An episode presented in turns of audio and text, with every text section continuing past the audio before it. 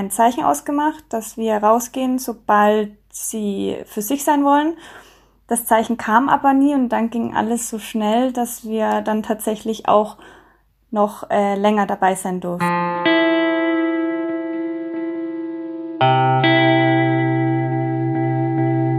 natürlich versuchst, irgendwie dann, dann eine bestimmte Bildsprache zu vermeiden, die dann auch irgendjemanden bloßstellt oder voyeuristisch wird oder sowas.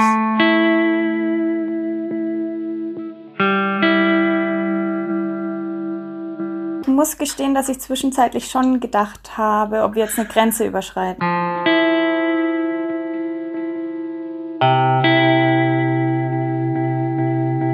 Sex ist ganz klares Grundbedürfnis. Und genau das Grundbedürfnis ist bei der Christine zu kurz gekommen.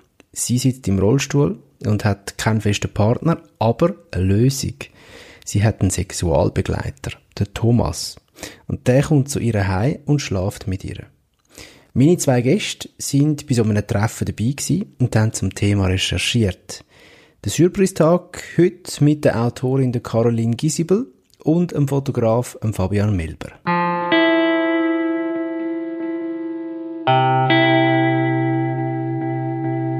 Wie, wie findet man so eine Geschichte? Wo, wo, ist, wo liegt da der Ursprung?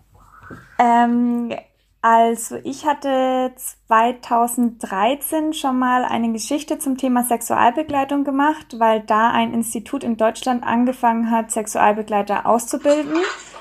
Und da bin ich das erste Mal auf diese Dienstleistung gestoßen.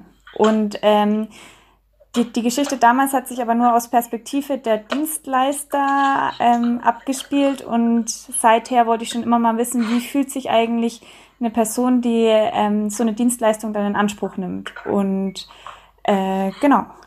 Genau, ja, bei mir wiederum war das, also ich glaube, als Journalist hat man immer ein bisschen auch so eine, so eine innere Liste an Themen, die man irgendwie sehr spannend findet, ne, und die ihn auch immer wieder so ein bisschen begleiten. Und ähm, für mich war das ein Thema, von dem ich auch schon vor einigen Jahren gehört habe und das ich auch seitdem immer wieder äußerst spannend fand. Also allein diese so der, der thematische Zusammenhang von den Welten, die da aufeinandertreffen. Ähm, habe aber selbst nie von mir aus tiefer recherchiert und ähm, das kam dann eben über dieses Projekt äh, habe ich dann Caro getroffen und hat sich dann sehr angeboten. Und ihr, also ich habe die Information bekommen, wir haben da zwei Journalisten aus Deutschland, die sind ziemlich nah an dieses Thema rangekommen. Ihr seid wirklich auch äh, sehr nah mit dabei, mit Kamera, mit, mit, mit, mit, mit allem. War das schwierig? Ja, für so eine Geschichte ist es sehr wichtig, dass man Vertrauen aufbaut. Deswegen hatten wir vorab auch Gespräche mit beiden Protagonisten und ähm, ja, irgendwie hat es dann zwischen uns Vieren mehr oder weniger gefunkt und ähm, ja, deswegen sind die beiden, glaube ich, dann auch recht offen mit dem Thema umgegangen und wir hatten halt das Glück, dabei sein zu dürfen.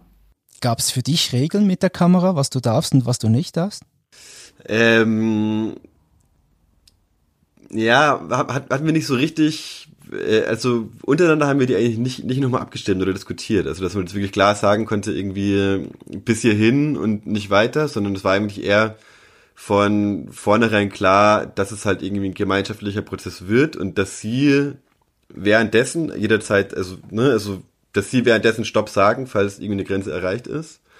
Und dass sie auch im Nachhinein dann irgendwie bei der Auswahl der Bilder dann irgendwie auch Stopp sagen dürfen, wenn sie mit Bildern nicht zufrieden sind oder wenn sie Bilder nicht veröffentlicht sehen wollen. Und das heißt dann schon während der Arbeitsweise, dass du ähm, natürlich versuchst, irgendwie dann, dann eine bestimmte Bildsprache zu vermeiden, die dann auch irgendjemanden bloßstellt oder voyeuristisch wird oder sowas. Aber ich glaube, wir waren alle, also wirklich alle vier Beteiligten waren im Nachhinein wirklich auch überrascht davon, wie weit wir in der Situation gegangen sind und wie nah wir wirklich dran waren. Also es war für uns eigentlich auch selber nicht abzusehen in der Situation. Also es ist einfach passiert dann in dieser Situation, oder? Das hattet ihr nicht so das, das wusste man nicht so genau, was denn da passiert und wie, wie, wie genau ihr dann mit, mit, mit dabei sein könnt und beobachten könnt. Man, man, hat ja meistens vor so einer Begegnung eine bestimmte Vorstellung, wie weit man dann geht. Und ich dachte mir, wir schauen vielleicht schon ins Zimmer rein, aber beobachten noch, wie der Sexualbegleiter zum Beispiel die Thrombosestrümpfe abwickelt. und gehen dann wieder raus. Und wir hatten mit beiden ein Zeichen ausgemacht, dass wir rausgehen, sobald sie für sich sein wollen. Das Zeichen kam aber nie und dann ging alles so schnell, dass wir dann tatsächlich auch noch äh, länger dabei sein durften. Und wir haben danach natürlich nochmal drüber geredet, über das Ganze. Und ähm, die beiden haben uns gesagt, dass es ihnen wichtig war, dass wir auch so lange dabei waren.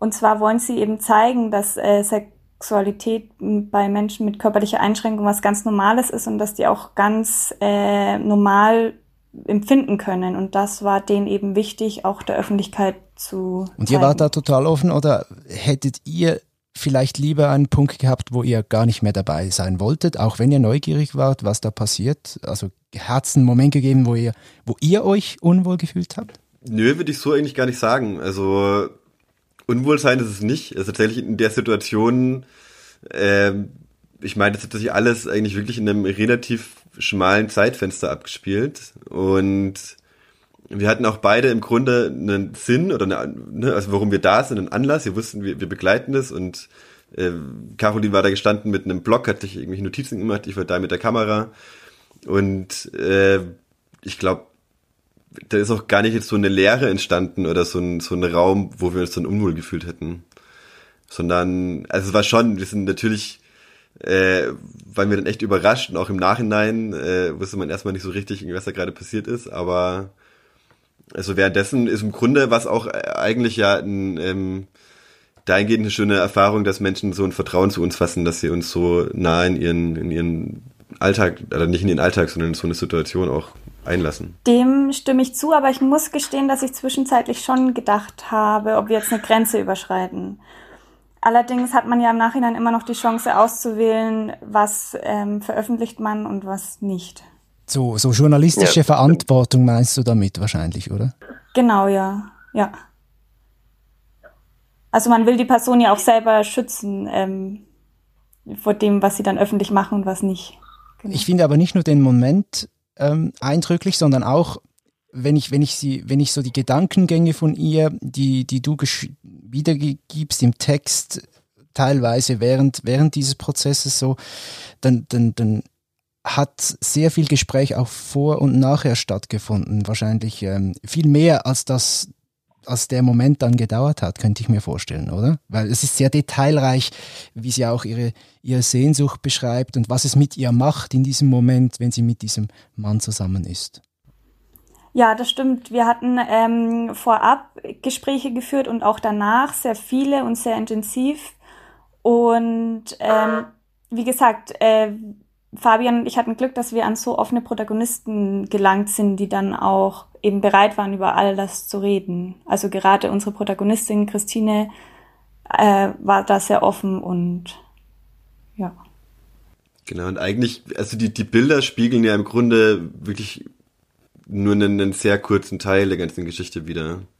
Also auch das Zeitfenster, in dem wir entstanden sind, wir waren da jetzt ja nicht dann die, die komplette Situation über dabei, sondern wir haben sie im Grunde begleitet ins Schlafzimmer und da haben sie dann irgendwann, ich weiß, vielleicht nach einer halben Stunde, 20 Minuten, irgendwas, sind auch gesagt, äh, dass sie dann ab jetzt ohne uns weitermachen würden und ja. Also im Grunde war das halt äh, wie ein kleines Fenster in eins ihrer Treffen. Also wir haben da irgendwie dann eine bestimmte Zeit teilgenommen und sind dann auch wieder rausgegangen. Einen weiteren Aspekt finde ich spannend, weil sie sich so sehnt nach diesem Treffen, oder? Weil das, weil das für sie wirklich ein Highlight ist. Sie verzichtet sogar auf das, äh, das Stadion ihres Lieblingsvereins, dass sie mit Thomas zusammen sein kann. Und ihr thematisiert das auch, aber schon bevor das zum Thema wird im Text, hat, dachte ich mir so, oh, die ist aber ganz schön verliebt. Die ist schon fast ähm, Teenager-mäßig so auf einer Wolke.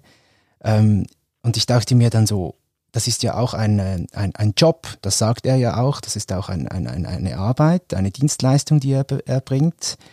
Ähm, wie gesund ist das, wenn sich ein Teil so, so, so verliebt in den anderen? Also ähm, Christine sagt ja auch ganz offen, dass sie verliebt ist und beide haben auch drüber geredet, weil ähm, Thomas meint eben, wenn es zu weit führen würde und sie sich nicht an die Grenzen halten würde, die sie vereinbart haben, wie dass es eben tatsächlich nur einmal im Monat ist, dass sie sich sehen und auch zwischenzeitlich keine Nachrichten schreiben oder anrufen, dann müsste er das Ganze abbrechen. Und ähm, ich hatte mit Leuten geredet, die eben diese Ausbildung zum Sexualbegleiter durchführen und die meinen, dass es häufiger vorkommt, dass sich Klienten verlieben in die Sexualbegleiterin oder in den Sexualbegleiter, aber dass man dagegen, also das ist ja auch was ganz Natürliches, was jeder Mensch erfahren darf. Und ähm, deswegen ähm, werden die Sexualbegleiterinnen und Sexualbegleiter darauf vorbereitet, wie sie sich zu verhalten haben in solchen Fällen. Aber ähm, es gehört anscheinend dazu. Ja, den Eindruck hatte ich auch. Also jetzt nochmal auf, auf tatsächlich auf unseren persönlichen Fall oder auf, äh, auf diese Situation gemünzt. Ähm, war das halt die eine Seite der Medaille, dieser, ne, bisschen dieser, dieser Liebesschmerz oder Liebeskummer, der da dabei ist, aber auf der anderen Seite, was mir eigentlich es wirklich nochmal viel ausschlaggebender in Erinnerung geblieben ist, ist halt wirklich dieser Eindruck davon, dass die Person auch gerade eine unglaubliche Selbstermächtigung erfährt dadurch, dass sie eigentlich Thomas getroffen hat, dass sie diese Situation hat und dass sie für sich bestimmen kann, äh, dass sie das empfinden möchte. Und ich glaube, dass dieser Liebeskummer ist ja Teil der mhm. Erfahrung. Ich glaube, das sind, dass das, diese ganze Beziehung zwischen ihnen, also das ist, das ist das, was sie auch sucht, inklusive der Gefühlswelt, die da dabei ist.